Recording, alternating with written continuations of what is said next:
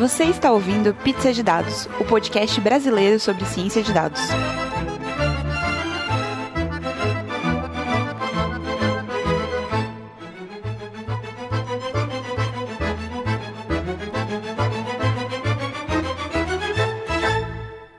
Oi, pessoal, bem-vindos a mais um Pizza de Dados. Eu sou a Letícia. Eu sou o Bernardo. Oi, eu sou a Jéssica. Oi, eu sou o Gustavo. E estamos em mais um Pizza de Dados. É, dessa vez a gente trouxe o Bernardo, convidado especialíssimo para falar com a gente sobre grafos. Mas antes, uma pausa para os recadinhos. E aí, pessoal, vamos para os recadinhos de outubro?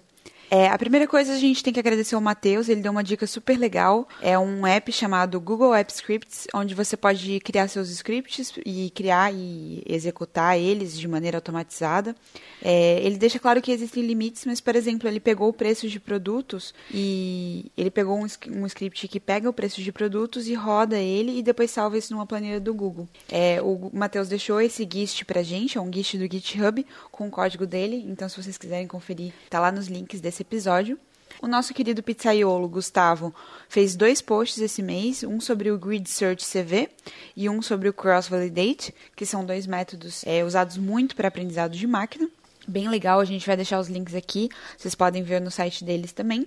E a última notícia é que a gente participou, na verdade eu participei da Hack Talk, que foi feita pelo, pela turma lá do Henrique Bassos, no Rio, mas a gente falou com um monte de gente de Data Science. Foi bem legal, então vou deixar o link aqui para vocês conferirem também. Como sempre, a gente quer agradecer os nossos queridos parceiros Data Bootcamp por apoiar mais um episódio. E é isso aí.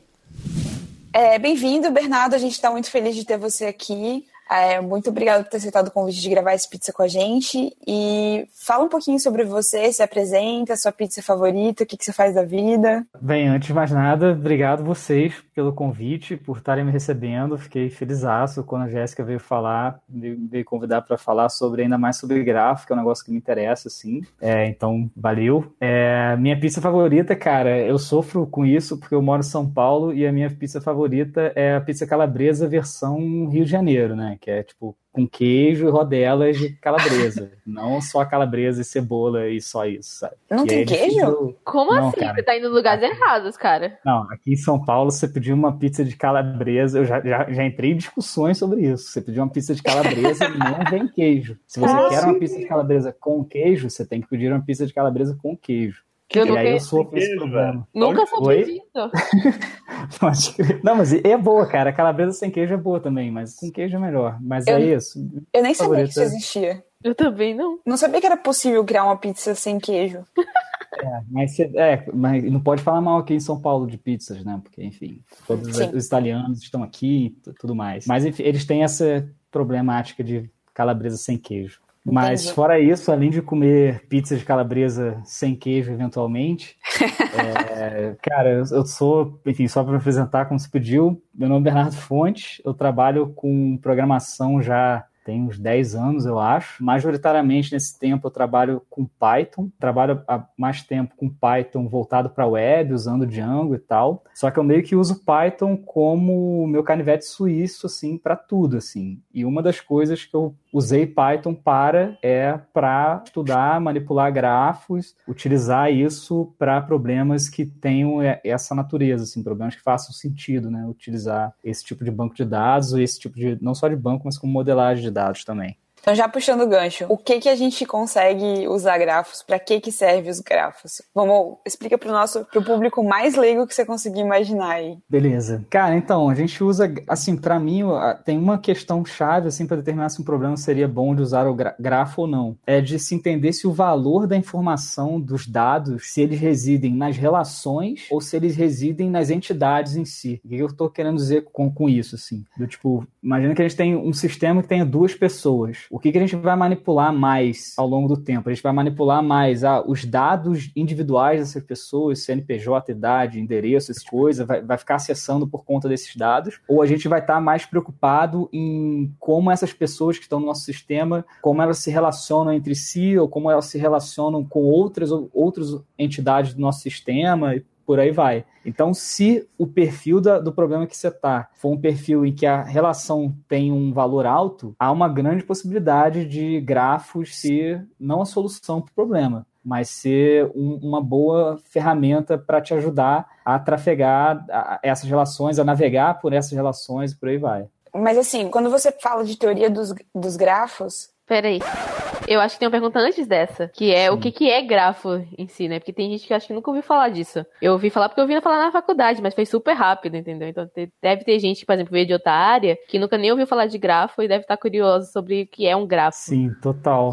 Cara, grafo, na definição. É, é isso, é que tem a definição matemática, que é, é um conjunto de vértices ligados por arestas. Mas beleza, isso daí para quem não é desse universo, talvez não diga muita coisa. Então, cara, a, a, maneira mais simples de pensar grafo é simplesmente pensar qualquer estrutura em rede e pensar ela como um grafo, assim. Por exemplo, e mapear ela, porque é isso, querendo ou não, grafos são maneiras de representar estruturas, e estruturas de redes são muito facilmente representadas em grafos. Então, por exemplo, você tem, você, na sua conta no Facebook, você tem lá aqueles seus 5 mil amigos, você só conhece 300. Você se relaciona com essas 5 mil pessoas. Então, se a gente fosse colocar isso num grafo, cada pessoa é como um nó desse grafo, um vértice desse grafo, no conceito matemático, né? É um vértice desse grafo, e as arestas são as relações de amizade que conectam uma pessoa a outra, ou seja, conectam um, um vértice a outro vértice do grafo. Então, na definição matemática é isso, é um conjunto de vértices ligados por arestas, e qualquer estrutura de rede pode ser traduzida simplesmente para um grafo. Assim. A gente poderia usar esse mesmo exemplo, trocando ao invés de pessoas na conta do Facebook, falar uma rede de computadores ou de roteadores e por aí vai, em que, em que os nós da rede, os vértices, sejam os roteadores e as conexões entre os roteadores sejam as arestas. Tá, então basicamente quando a gente tem uma pessoa A, a gente tem um nó, né, um, uma, um vértice desse, desse, dessa rede toda, então toda rede é o grafo, ou, né? Certo? Então a gente tem uma pessoa A, que é um, um, ponto dessa rede, uma pessoa B, que é um ponto dessa rede, e além dessas duas pessoas, a gente tem entre elas uma ligação que seria, por exemplo, uma amizade no Facebook. Sim. É, e, e é interessante também pensar em grafos de que você pode ter mais de uma ligação também entre dois nós. Como você falou, é, do tipo, um tipo, por exemplo, pegando o Facebook para a gente se limitar a esse exemplo de rede social, assim, que é mais fácil, eu acho, das pessoas entenderem. Pensando os nós como pessoas, as pessoas podem ser amigas, só que elas também podem ter outros tipos de relações que conectem esses mesmos nós, como por exemplo, eu sou, sei lá, tô lá no Facebook, que eu não, não tô mais, mas quando eu tava, eu tinha lá, eu e minha mãe, eu era amigo da minha mãe. Só que além disso,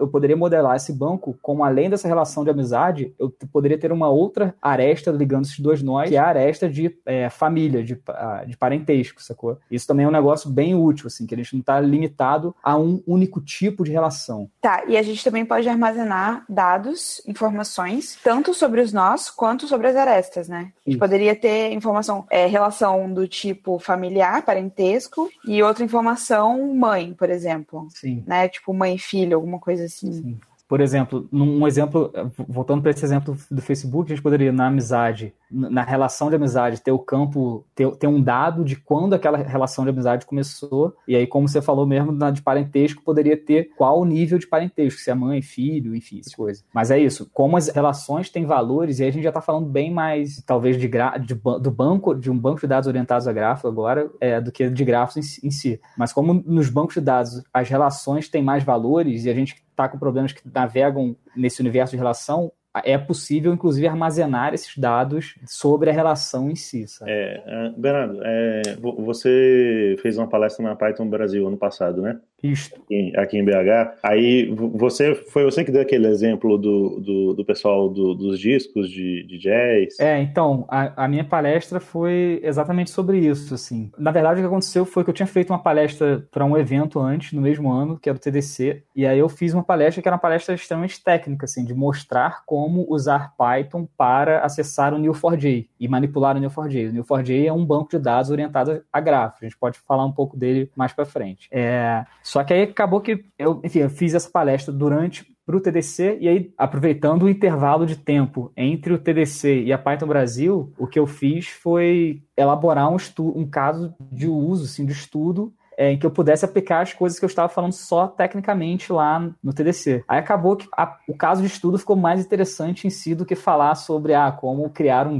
um grafo no Neo4j usando Python. Isso daí é isso. O Google faz melhor do que eu em 10 minutos de busca. Eu não quero concorrer com o Google. E aí acabou que a gente eu fiz esse projeto, essa, esse estudo, assim, de que foi um estudo em que eu peguei toda a década de 60 do jazz, do jazz nos Estados Unidos. Eu montei um, um grafo de uma rede, a rede social do jazz dessa década, assim, basicamente. De que eu peguei por disco, eu via todos os músicos que participavam e aí eu criava dois tipos de relação. Uma de que músico to tocou com qual músico, então eu sabia disso porque eles estavam no mesmo disco, então eles tocaram juntos. E eu também fazia relações de músicos com discos para saber quem tocou em qual disco. E aí, dado esse estudo, eu tirei um, enfim, isso foi a, o grafo modelado foi esse, e a partir disso eu tirei uma série de conclusões. Assim. É, eu, eu, assisti essa palestra, achei massa pra caramba. Pô, valeu, cara. Eu, eu, eu, adorei esse exemplo aí, eu achei muito massa. Inclusive, vou colocar o link da palestra lá no site, então pessoas acessem o site para poder ver a palestra. Uh! Tem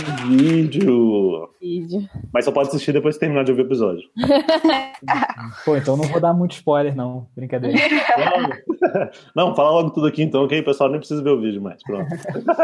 Tá, mas quando a gente fala de teoria dos grafos, a gente necessariamente precisa utilizar um banco de dados orientado a grafos para poder aplicar isso no nosso dia a dia, certo ou errado? Então, médio, assim. É, porque, por exemplo, com Python, por exemplo, você pode ter o seu banco de dados lá relacional ao SQL, beleza?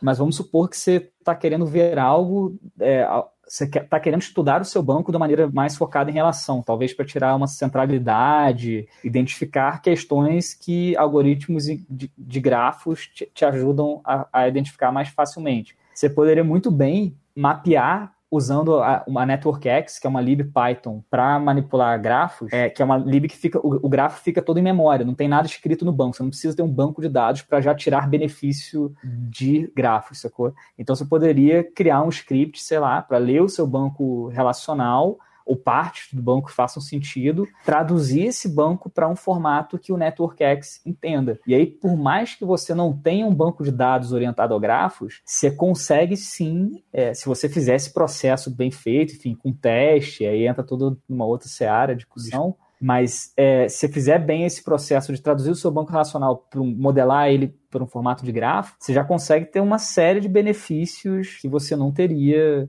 enfim, que você não tem relacionalmente. Tipo, calcular centralidade, calcular peso de um, sei lá, seu banco de dados é um produto, seu peso de um produto é, em frente a outros usuários, em frente aos compradores, a influência desse, o quão esse produto está relacionado com outros produtos, coisas do tipo. Você consegue fazer isso ainda sem usar um banco de dados orientado a grafo. Mas é isso. E se o seu domínio inteiro, né, se, ou melhor, se boa parte do seu domínio depende da informação estar salva dessa maneira já, ou se for muito custosa fazer essa recuperação e montar essa estrutura de grafo na mão e tal, daí sim, aí talvez valha a pena começar a sua aplicação utilizando já um, branco, um banco de dados orientado a grafos. Tá, e, e, quais são tipo assim, as principais diferenças entre você ter um banco relacional tradicional, entre aspas, assim, e um banco é, orientado a grafos? Por exemplo, você falou do Neo4j que é orientado a grafos, aí a gente tem, por exemplo, Postgres, que é tipo relacional tradicional, que seria Sim. tipo... Cara, então, as diferenças, é, é, a diferença reside principalmente no fato de, dos, da maioria dos bancos não vou dizer todos porque eu não, não tenho essa informação, mas a maioria dos bancos de dados orientados a grafos serem bancos NoSQL, né? Então já, já vem, só para usar esse jargão aqui, essa, esse termo que todo mundo usa sem saber direito, já vem uma porrada de coisa, de benefícios, não é benefício, já vem uma porrada de estratégias e padrões diferentes que o universo relacional do SQL não tem, assim, que é a coisa de você criar entidades em tempo de execução e, e por aí vai. Em contrapartida, tem todas as coisas é, é, relacionais que você não tem tão bem, assim, garantir a atomicidade, por exemplo, é um negócio relativamente chato de se fazer, e é isso, gente, é, são as meio que as diferenças clássicas entre a questão entre SQL e NoSQL. Todos os jargões clássicos se aplicam também para o Neo4j, e, ou melhor, para os bancos de dados orientados a grafos. Tem uma questão só que também que é bem interessante de trazer para determinar se, se vale a pena ou não usar um banco de dados não relacional, e no caso o Neo4j, por exemplo, ter uma média de, de volume de operações de entrada, de, de leitura e de escrita que você vai fazer no seu banco porque que essa também é uma grande diferença do, dos bancos de dados relacionais. O tempo de escrita no banco de dados orientado a grafos, ele tende a aumentar ao longo do tempo, assim, ou melhor, ele tende, tende a aumentar conforme o grafo vai aumentando, por questões de problemas gra de grafo serem problemas matematicamente complicados de se lidar. Assim. E que o processo, que, é, que o grande benefício do Neo4j é te dar um tempo de leitura rápida entre as relações. Para ele te fazer isso, a cada momento que ele está fazendo operações de, de inserção, ele está recalculando índices para facilitar o seu acesso a essas, essas relações. Então, você tem uma aplicação, ah, seu domínio faz sentido, ah, você tem uma aplicação que faz sentido estar tá modelado em banco de dados orientado em, em, em grafo. É, só que você, sei lá, você tem um tempo, um volume de escrita muito alto, talvez não seja tão jogo, assim, talvez você tenha que pensar estratégia de arquitetura para esse, esse banco de grafos ser um banco só usado, usado mais para leitura, para você fazer uma política de escrita nele usando batches e por aí vai, assim. Essa é uma das coisas a se estar atento quando utilizar esse tipo de banco. Assim. Cara, muito legal. Muito difícil, né? Assim, porque você tem que começar a pensar que não é só jogar os dados lá, você vai começar a ter outros problemas para ter algumas outras vantagens, né? Considerando bancos de dados diferentes. E quando a gente tem uma estrutura de grafos já é, meio que definida, isso fica isolado, tipo, teria um, um SQL ou um outro banco de dados guardando algumas outras informações em um banco de dados de grafo, ou normalmente eles são isolados? Como é que isso funciona? É, então, nos projetos que eu já trabalhei em que eu tinha um, um banco, tinha um bancos Neo4j rodando, era bem segmentado, assim, de que a gente só escrevia no Neo4j as informações que faziam sentido estar em grafos, assim. E é, era meio que quase uma remodelagem de coisas que estavam no banco relacional, só que escritas num formato de grafo mesmo, assim. Que é isso, é para tirar o maior benefício daquela, daquela ferramenta ali, que pra gente o maior benefício era poder rodar métricas de centralidade de uma maneira muito rápida, assim, e de maneira que seria inviável de se pensar de, lendo direto de um banco Postgres, que era o que a gente usava no caso. Isso tem muito a ver também com toda essa coisa de microserviços, enfim, é, isso está muito, essa decisão está muito ligado a, essa questão também. É, e aí acabou que nesses casos em geral o que eu, o que eu tenho feito é isso, tipo eu tenho a minha aplicação que recebe, que faz toda a gestão transacional das coisas e tal, é uma aplicação que roda em cima de um banco relacional, que aí eu consigo garantir, enfim, atomicidade, consigo garantir uma porrada de coisas de uma maneira mais simples, e aí depois eu faço um sync com esse banco, esse banco do, do Neo4j. Tem vários problemas nessa abordagem também, que eu preciso estar. O que, que acontece se o sync parar no meio da execução? É, o que, que acontece se só um, parte de um dado for, for salvo, for copiado de um banco para o outro? Enfim, essa decisão traz umas outras, traz, assim como toda decisão técnica, essa decisão técnica traz uma porrada de senões e questões para estar, tá, enfim, de orelha em pé, assim, para lidar. É, mas em geral o que eu tenho feito é isso. Mas também, ah, e também eu tenho feito isso porque as aplicações que eu tenho utilizado são aplicações Django. E aí, cara, eu não quero abrir mão da facilidade, eu prefiro escrever uma porrada de script, garantir, fazendo testes unitários, que eu estou escrevendo certos, propagando certos dados de um banco para o outro, do que, e essa ser uma responsabilidade exclusivamente minha, dos meus testes e tal, do que abrir mão de uma porrada de facilidade que o Django, que o ORM do Django te dá e de que o próprio Django te dá se ele rodar em cima de um banco relacional. Assim. Isso também influencia muito nessa minha tomada de decisão. O exemplo da palestra, por exemplo, o, o estudo do Jazz que eu fiz é um exemplo contrário, em que eu só usei banco, só usei o banco de dados é, orientado a grafos, usei direto no 4J porque era isso, era, o problema era única, unicamente é, um problema de grafos. Então não é para largar SQL e bancos relacionais tradicionais para mudar tudo para grafo de uma vez sem pensar se é bom ou não. Ai, não, definitivamente não, assim, eu, sendo bem honesto, assim, pensando bem, hoje em dia, o que eu faria é, se eu precisasse ter, a não ser que meu problema dependesse disso, assim, de, da leitura de, do banco de dados já vir maceteado, ou da leitura do banco de dados já, já, já ser uma coisa que eu precise trafegar entre várias relações, enfim, em que operações que a leitura direta do banco sejam, sejam operações de gráfico. Se não fosse caso, eu acho que o que eu faria hoje seria usar o, o Postgres mesmo. Eu teria, sei lá, um campo desnormalizado. Em algum, algum lugar eu teria uma tabela que seria só JSON. E aí eu usaria esses JSONs para carregar o grafo no NetworkX do Python e manipular o grafo direto. E aí, enfim, faria isso para não ter que ficar lidando com dois bancos e com toda a incerteza que isso traz. E não só a incerteza, overhead de comunicação, mais uma coisa para manter no ar e tal. É isso, assim, se, se o problema não está se, a, se a questão do gráfico não está para mim, na minha leitura, né? Se ela não está ligada diretamente à maneira com que eu vou acessar os dados, eu acho que eu até pensaria caminhos alternativos ao invés de já usar o, o Neo4j. Assim. Muito legal. E dado que uma vez que a gente tem a rede de relacionamentos, né? Como que a gente pode extrair, que tipo de informação a gente poderia extrair dessa rede que a gente construiu? Vamos lá. A gente tem um, por exemplo, o exemplo que você deu, né, de, é, no caso do jazz, você tinha os, os músicos, os discos, o relacionamento entre os músicos e o relacionamento entre músico e disco. Que tipo de informação um banco de, de grafos orientado a grafos pode te proporcionar? Então, daí, assim, as informações que um branco, qual, qualquer algoritmo, qualquer conceito matemático que sirva para grafos, que que esteja no universo de teoria de, de, grafos é aplicável a um banco orientado a grafos. Então, assim, todos as, os algoritmos de centralidade, por exemplo, você tem vários tipos de centralidade em, quando você fala de centralidade em um grafo. Você tem, por exemplo, a centralidade de grau, que é, que é a centralidade mais básica, que é simplesmente contar o número de, de. Você pega um vértice, você conta o número de arestas que saem daquele vértice. O vértice que tiver o maior número de arestas é o,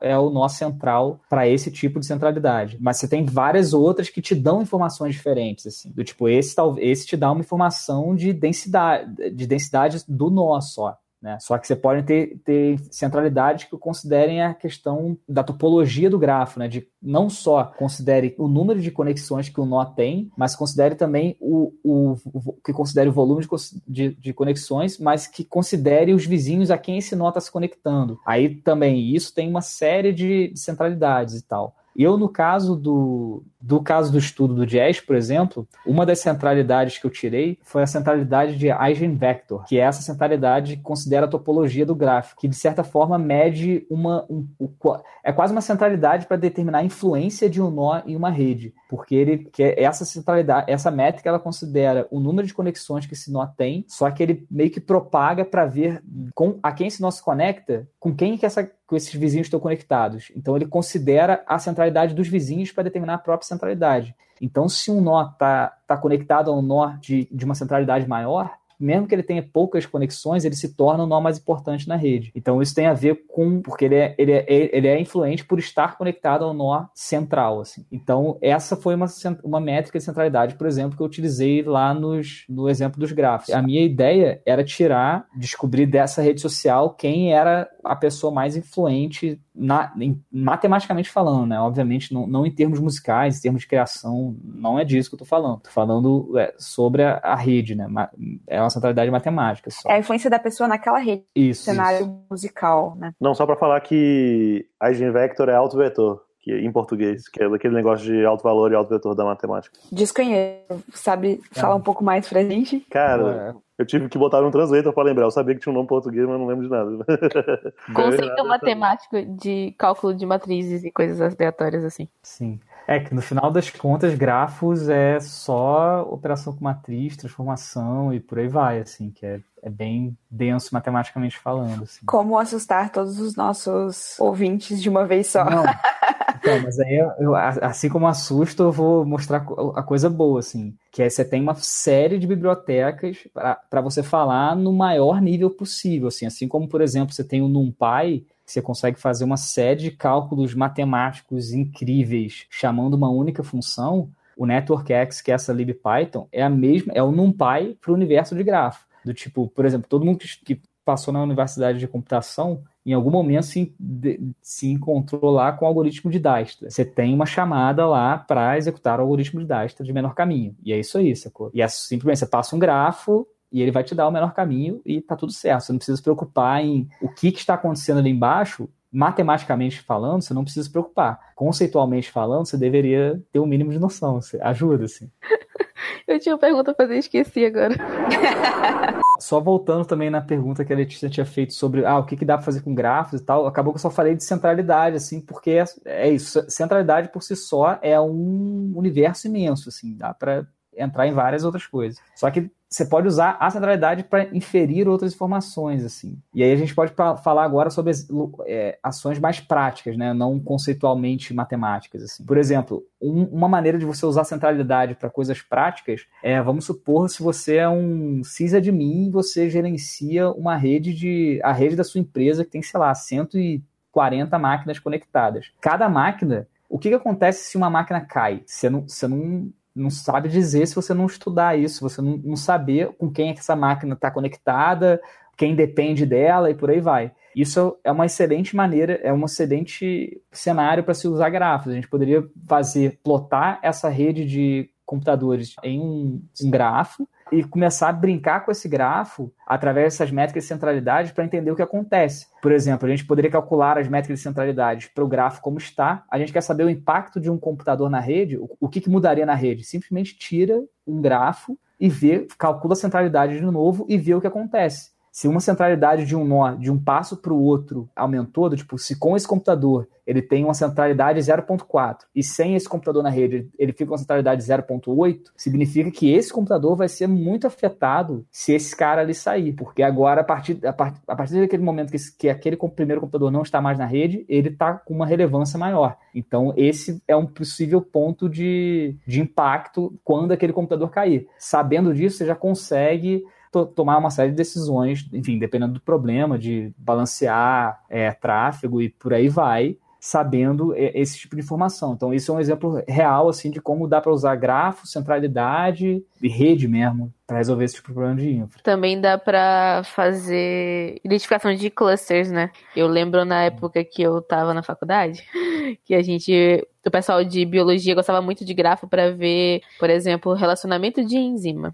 Como as enzimas se relacionavam porque elas iam ligando umas com as outras e era muito louco isso. Mas é, uma pergunta que eu tinha com isso é, tipo, além das, das métricas de centralidade, existem outro tipo de métrica para grafo? Porque centralidade Cara. faz sentido, né? Mas eu não, não lembro de ter ouvido falar sobre outras métricas, por exemplo. Sim, então, é, é, que aí métricas em si, é, de, de, tirar número, acho que eu uso mesmo mais são centralidade. Tem outras de page rank, que são outras coisas específicas, mas que eu não sei se são centralidades em si. Talvez sim, tal, é isso, não sei dizer. Além disso, assim, você tem uma série de outros algoritmos que você consegue tirar informações importantes também. Novamente, usando esse mesmo computador, esse mesmo exemplo do, da rede de computadores, uma outra possível maneira de, de rodar é, outras questões interessantes que fazem, fariam sentido da gente tirar informação desse grafo é, por exemplo, os, os menores caminhos de, de, um grafo, do tipo, para você saber. Isso também é uma coisa muito usual, assim. Talvez isso seja o, o cenário mais clássico de uso de grafo, que é você modela algo em grafo para você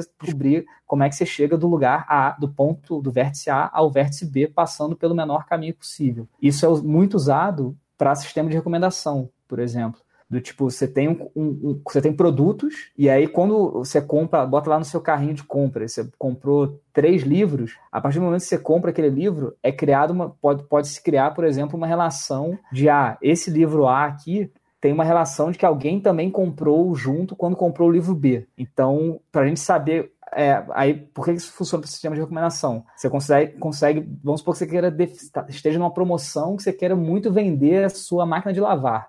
A máquina de lavar está encalhada lá no seu estoque. Só que, pô, tá encalhada, ninguém quer comprar. Só que você sabe, você consegue saber quem comprou coisas junto ou parecidas com a, com a máquina de lavar. E a maneira de você fazer essa pergunta no universo de grafos é simplesmente Vamos supor, eu estou comprando um celular, eu vejo, ah, qual é a distância desse celular para a máquina de lavar na minha rede? Ah, são quatro passos. Pô, quatro passos talvez seja demais. Só então não vou não vou indicar o, o usuário para comprar a máquina de lavar. Só que aí vamos supor que você está comprando uma geladeira e aí por algum motivo no nosso, na nossa rede tem é, eles dois esses dois elementos estão a dois passos de distância. Pô, dois passos de distância já é um excelente indicador de que, enfim, as pessoas podem querer comprar.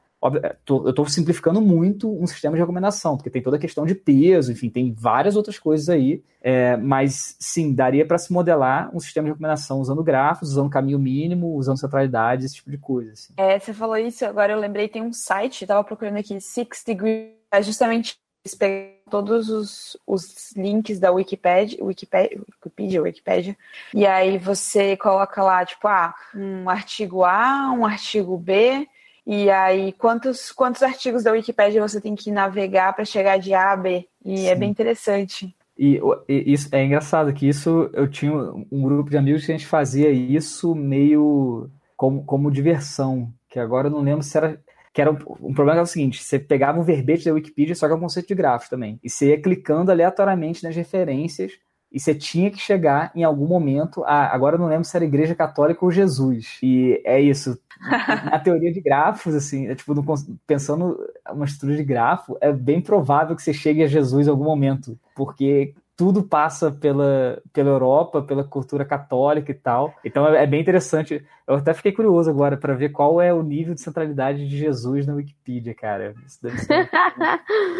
O pessoal na faculdade fazia isso. Eu tinha uns amigos que às vezes estavam sem nada para fazer, literalmente, e eles sentavam na Wikipedia e, tipo, sei lá, eles pegavam um link que era o objetivo deles e um link de saída. E eles falavam assim: quem chegar em menos tempo e em menos links navegados, sei lá, ganhou alguma coisa. E aí eles tipo, pagavam um lanchinho um pro outro por causa disso.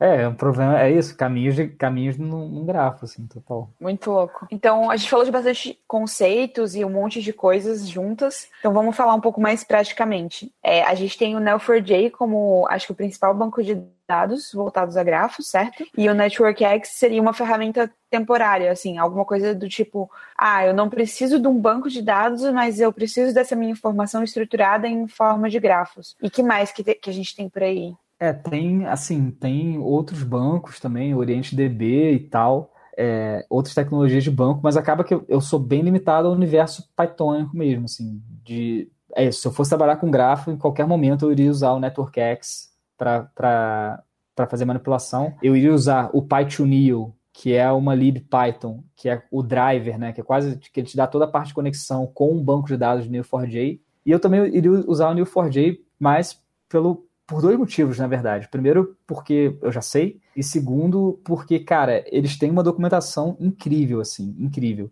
Para cenários absurdos, assim. Eu, eu, eu, recentemente tive que fazer uma importação muito grande, assim, de coisa de mais de um milhão de nós, não lembro quais, e não sei quantos milhões de relações, que era que é a base de, de sócios do Brasil. Assim. É, e eu modelei isso para um banco de dados orientado a gráfico para fazer é, essa importação, cara, é uma importação que demora tempo e, e, é bem grande e é bem específica, assim. Cara, você tem todo. No, no blog oficial do Neo4j, você tem um post inteiro cobrindo só importações de grandes datasets para o Neo4j, o que, que você precisa ficar ligado, como é que você precisa manipular os índices, como você precisa, enfim, usar o CSV, em qual cenário você usa o CSV, em qual cenário você não usa, como é que isso te impacta ou não. E isso, assim, cobre outras várias partes, assim, do, do Neo4j, assim. É, e é, daí é isso, eu usaria por causa disso, cara. Tem uma documentação muito, muito abrangente, é muito simples, assim. Ah, e também tem uma terceira coisa também um fator muito importante de eu usar o Neo4j. Cara, ele tem uma interface web, um cliente web lindo, assim em que você, ao invés de ter que fazer um entrar no terminal, fazer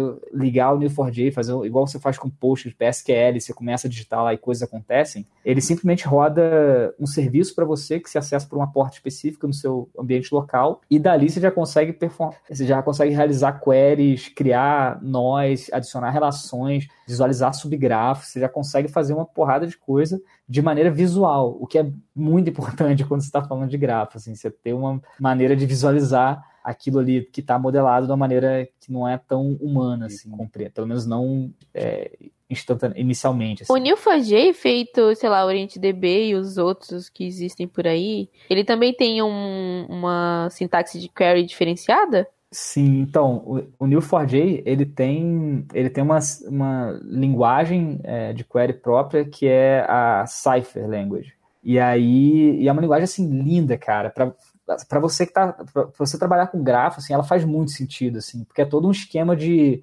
colchetes e setinhas em que os colchetes determinam os nós e as setinhas determinam as relações. E aí, se você quer buscar um nó que se relaciona com outro nó, é colchete, setinha, colchete, e é isso, assim. E, enfim, você só bota uma informação ou outra e tal, só que é muito intuitivo, assim, muito simples. E, é, e muito poderosa, assim, porque principalmente quando você começa a fazer essa coisa da relação, você consegue fazer buscas do tipo, ó, me retorne todas as minhas amizades de terceiro nível. Do tipo, e essa consulta ser uma consulta muito simples. E se você fosse fazer isso em SQS, você tem que fazer joins e joins e joins e joins, sabe? Então, é, é isso. Tem até essa parte web também que é bem boa.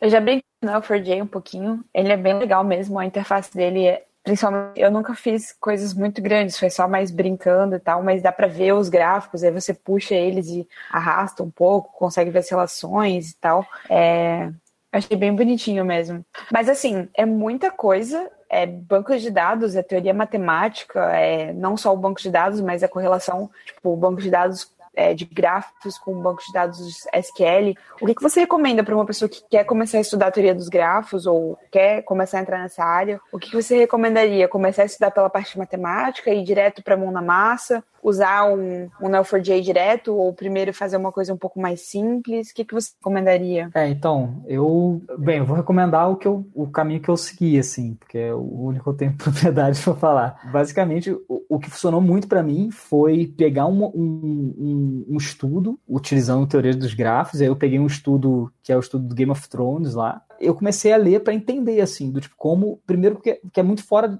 é pensar um pouco fora da casinha, até no processo de modelar os seus dados, assim. Do tipo, a gente que está acostumado a viver sempre no mundo relacional, no mundo relacional, é meio, não é intuitivo você bater de frente, olhar o problema e falar, hum, isso daqui seria excelente para resolver com grafo, sabe? Então, eu acho que a primeira coisa, sensibilidade a se ganhar, é essa, a de saber olhar para problemas e pensar, hum, esse problema seria interessante de resolver com grafos. Assim. E aí, para isso, o que eu fiz foi começar a buscar os casos de usos para eu estudar e para começar a ficar familiarizado com os conceitos, assim, principalmente os conceitos de métricas, é, é, esses de centralidade, que são vários e cada um te dá um output específico. É, então, assim, o que eu, o que eu aconselho é é isso, buscar estudos é, mais genéricos, assim, não precisa ser um paper muito específico sobre um algoritmo de centralidade X, assim, não, não estou dizendo isso, estou falando buscar estudos que, de que, que pessoas resolveram problemas é, usando teoria de grafos, assim, tem um cara aqui da USP de São Paulo recentemente que fez uma análise usando, uma análise da rede de corrupção no Brasil usando grafos, ele fala muito mais, por exemplo, do que nesse estudo de Game of Thrones, de clusters, de clusters condensados e coisas do tipo, e aí é isso, o que eu faço é meio que isso. Eu vou me guiando por esses estudos, vou vendo os conceitos, e aí depois eu vou. Tem, em algum momento eu tenho que ler na Wikipedia o que, que aqueles conceitos significam. E aí o que eu faço é, eu abro duas abas. Uma para a Wikipedia, para ler o que, que é uma centralidade X, e aí eu já abro a aba do Network X para ver como ele também explica essa centralidade X, assim, porque em geral são de maneiras um pouco distintas, assim. Então eu acho que o processo é esse. E sobre essa coisa de ah, usar o Neo4, começar já usando um banco de dados orientado a grafo, eu particularmente acho que não precisa mesmo, assim, porque você já consegue usar manipular grafos usando bibliotecas que você não precisa ter toda a infraestrutura de um banco. Assim. Lembrando, o Neo4j, por exemplo, roda em cima da JVM. Então, significa que é manter um ambiente Java, que é um ambiente um pouco mais verboso para se manter. Assim. Eu, por exemplo, eu por trabalhar com Python há muito tempo, eu não tenho todo os macetes, os know-hows para fazer isso de uma maneira tão simples. Então, para mim, sempre foi um pouco chato manter no servidor de Neo4j rodando. Assim. Acho que a gente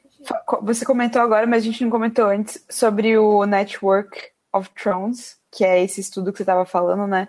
É, para quem está nos ouvindo, o Bernardo mandou para gente um link em que alguém implementou uma rede de grafos para Game of Thrones. Eu, como uma boa viciada, já estou aqui olhando, olhando os clusters, porque são muito legais. Quer falar mais sobre esse estudo, Bernardo? Sim, sim. É, cara, esse estudo é muito legal, assim, muito, muito legal, muito completo. É um estudo é, não é igual o meu estudo de jazz lá, é um estudo que saiu um paper científico, saca? Tipo, é, um, é um estudo científico, acadêmico. Assim. E aí, assim, é um estudo bem incrível, cara. O que, que eles fizeram, basicamente, eles leram né, todo o livro automaticamente e eles adicionam relações entre os personagens, se eles estão. Agora eu não lembro a distância, se, é, se eles estão. A, se os nomes aparecem a duas frases de distância, ou 15 palavras, 20 palavras, eu acho que são 15 palavras, né? É.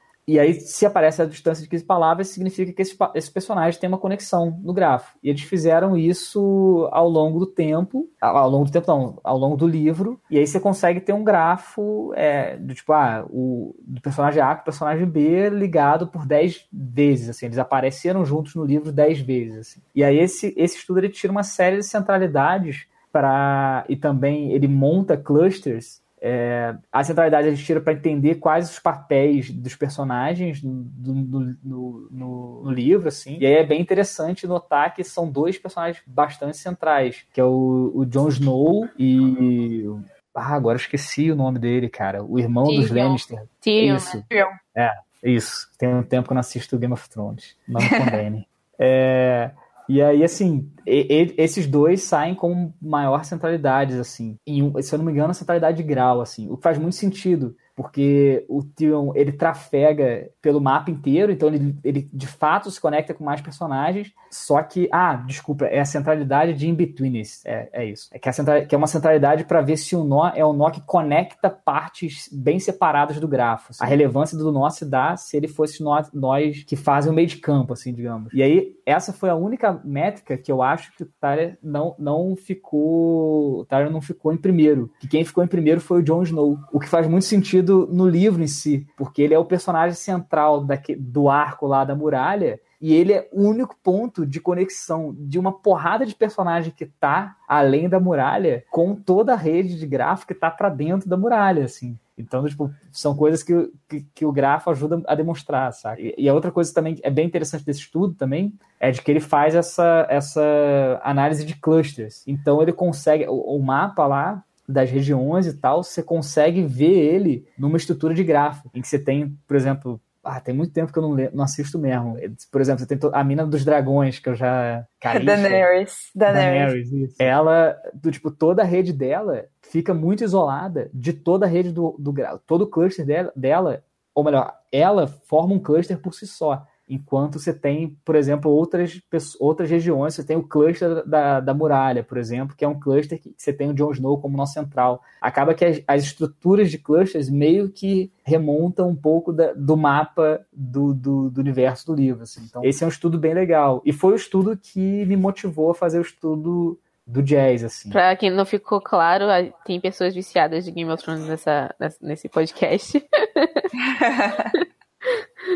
HBO patrocina a gente. Cara de pau, molhão. Muito tempo que eu, não assisto, que eu não assisto. É até meio ruim, que eu não sei mais os nomes. São os nomes complexos, eu não lembro de cabeça. E é muito nome. Eu acho que é uma das coisas mais interessantes que, é. pelo menos assim, pra mim, nesse estudo, assim, é que, tipo, como tem muito nome, você consegue ter muito nó no grafo e você consegue ver muita relação, né? Muito legal sim, isso. Sim. É, eu vi uma vez que eram mais de mil nomes até o quarto livro. Então, tipo, é muito nome mesmo. E são cinco livros para quem não conhece. Eu sou muito viciada, cara. Eu tenho, alguém, eu tenho que lembrar que as pessoas não, não assistem e não leram os livros. Muito legal. E eles, o dado deles está público, né? Eu tô vendo aqui também. Sim, os dados estão abertos. As análises também? Cara, as análises. A, a forma como, não, como eles. Não, não sei se sim, mas tem um post de um cara é, em que ele, é, é, ele. Porque as análises foram feitas. Alguém pegou os dados e usou, se eu não me engano, usou o Network X direto, não escreveu nada num banco de dados. Uhum. Que é um exemplo, como eu falei, tipo, não tem porquê. Sabe? Você pode só ler, joga aquilo em memória e roda as, as análises que você quer rodar. É, tem um exemplo de um cara em que ele fez o mesmo estudo, só que usando só o Neo4j. E aí tem código mesmo de como tudo foi implementado. Eu confesso que eu não lembro se eu consegui ver o código de, do, do, do, que rodou para gerar esse estudo, não.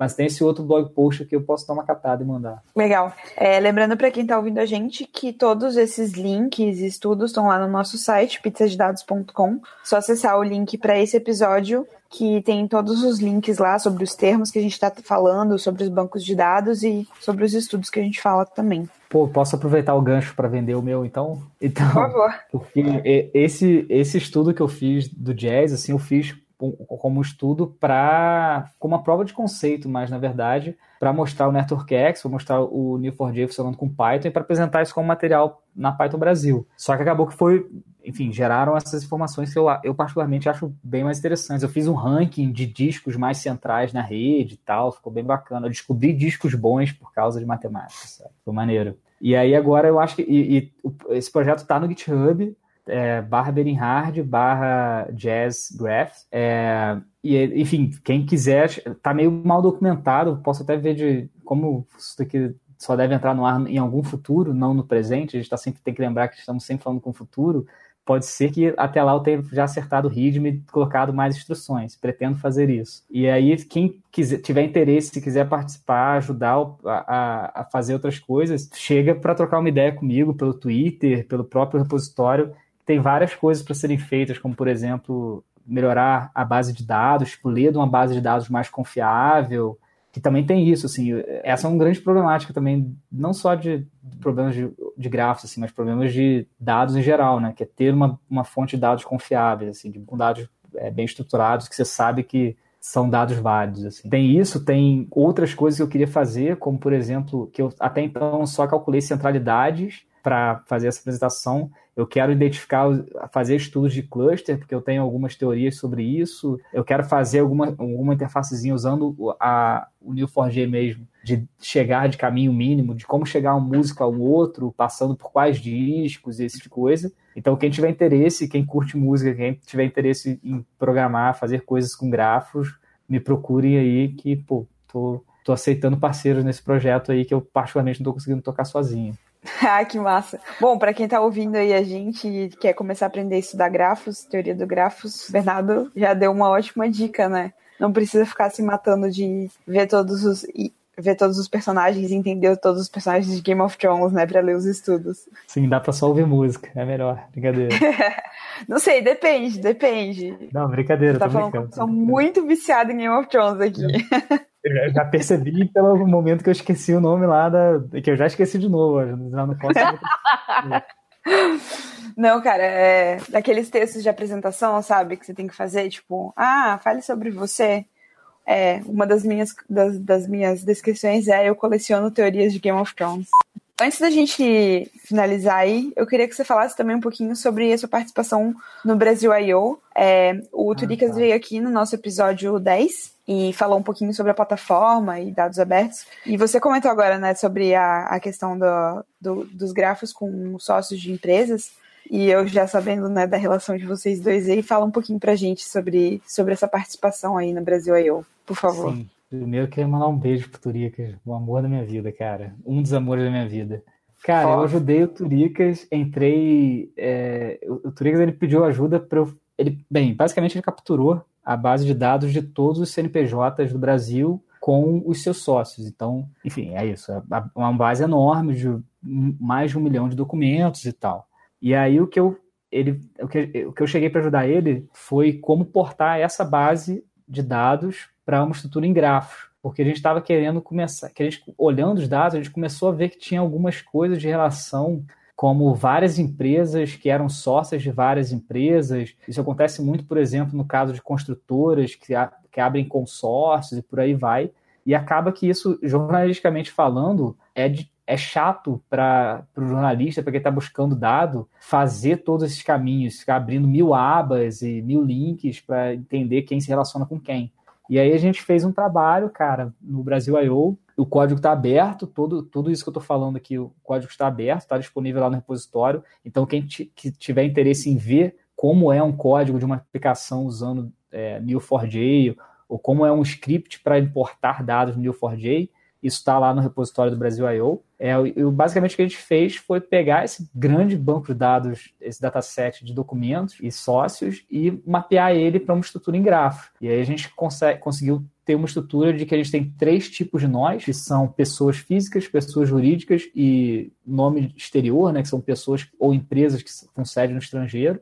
E a gente cria relações de sociedade entre essas entre esses nós. E aí, com isso, a gente está conseguindo tirar informações, por exemplo, como chegar da, da empresa de construção, sei lá, do interior do Paraná até o Oderbrecht. Tem como fazer, a gente a está criando API, uma API que consegue, consegue retornar esse tipo de caminho, assim, que para os jornalistas faz muito sentido. Outro tipo de coisa também a gente está tá fazendo é uma visualização é, clusterizada, assim, de certa forma de, do tipo, vamos supor que a gente tem uma empresa, por exemplo, a Odebrecht. A Odebrecht era sócia de outras tantas empresas, que por suas vezes são sócias de outras tantas e que por sua vez são sócias de outras tantas. Então, é, uma coisa que a gente fez foi o que a gente está chamando de grupo empresarial, assim, que é do tipo, ah, dado um nó no cigrafo, qual é toda a estrutura de sociedade dele para baixo, né? Tipo, saindo das sociedades dele, até onde essa rede de sociedades vai. Assim. Então, são, são questões, como eu falei, bem ligadas à relação, é, mais ligadas à relação dos dados do que às entidades em si. E foi um trabalho que, assim, foi bem bacana de ter feito, porque foi um trabalho bem completo. Envolveu lidar com uma importação de uma base de dados enorme para o Neo4j, por exemplo. Esse script que, que eu fiz para importar demora, para importar toda essa, essa base de dados, demora entre uma hora e meia e duas horas para rodar. Então, são coisas que que aí eu já tive que pesquisar como fazer importação de grandes datasets do Neo4j, e aí, enfim, foi quando eu me deparei com o tutorial do Neo4j que eu já falei aqui no começo, assim. Então é um projeto que é isso, o Brasil é um projeto incrível, já na minha visão assim de mundo, na minha visão sobre a gente como sociedade, assim, eu acho extremamente necessário. E é isso, muito empolgado de ter tido a oportunidade de contribuir com o projeto com algo tão estratégico assim. Mas é isto. Massa. Então, legal que vai ser que vai, você vai conseguir ver tantas relações, tipo, como seria, por exemplo, a rede social das empresas, como elas se relacionam, quanto, por exemplo, trafegar por essas empresas e ver, tipo, ah, essa daqui, você pode pular para essa e para aquela outra, que são basicamente todos os problemas de gráficos que a gente já falou sobre nesse episódio. Exatamente. E uma outra coisa que eles tá, tem interesse em fazer no futuro do Brasil I.O., botar outras bases de dados, que são bases de dados dados hoje relacionais também nesse banco de dados não relacional, principalmente bases de dados que tenham interesse jornalístico, né? Do tipo, a gente poderia, por exemplo, pegar a base de dados de financiamento de campanha e jogar numa estrutura, e jogar nesse mesmo banco de dados que a gente já tem, os CNPJs, e aí imagina a gente poderia buscar, assim como é fácil buscar a estrutura de, é, hierárquica das, das empresas com que a Oderbest se relaciona, seria tipo coisa de botar um if a mais, uma relação a mais na query para retornar não só isso, mas como o, o, volume do que todas essas empresas contribuíram em campanhas de políticos, coisas do tipo. Então a gente está querendo entrar com esses dados para a gente conseguir não só extrair as relações entre as, as, empresas, mas como os nós que estão nessas relações se relacionam com outros, outros datasets. Assim. Então é bem, é, é muita relação mesmo. Aí vai ser louco. Iradíssimo, vai ser muito legal. Bom, pessoal, o papo tá muito bom, mas infelizmente estamos acabando. Ah! ah. ah. ah. Agora eu não tô mais nervoso. Agora que eu não tô nervoso, cara. É sempre assim, é sempre assim. Bernardo, muito obrigada por ter aceitado o nosso convite, por ter falado com a gente. A gente aprendeu um monte de coisa aqui, eu espero que os nossos ouvintes também. É um assunto bem denso, né, pra, pra falar ainda, sem ter nada pra te apoiar visualmente. Mas foi muito Sim. legal, muito obrigada. Ah, eu que agradeço demais, cara. Todo sucesso aqui pro podcast. Muitas pizzas e por muito tempo aí para vocês. Obrigada. Bom, pessoal, foi isso. Mais um episódio do Pizza de Dados. Obrigada de novo ao Bernardo por ter participado aí com a gente. Agradecimento sempre ao Data Bootcamp, nosso parceiro aí de longa data, que já, já virou parceiro bem querido da gente. Quem quiser saber mais sobre os cursos que estão rolando no Data Bootcamp, só acessar databootcamp.com.br. É isso, pessoal, e até a Tchau. próxima. Tchau, pessoal. Boa noite. Você acabou de ouvir mais um Pizza de Dados. Você pode encontrar mais episódios no iTunes ou em seu agregador favorito. E nos seguir no Twitter em arroba de dados para mais novidades quentinhas. Tchau!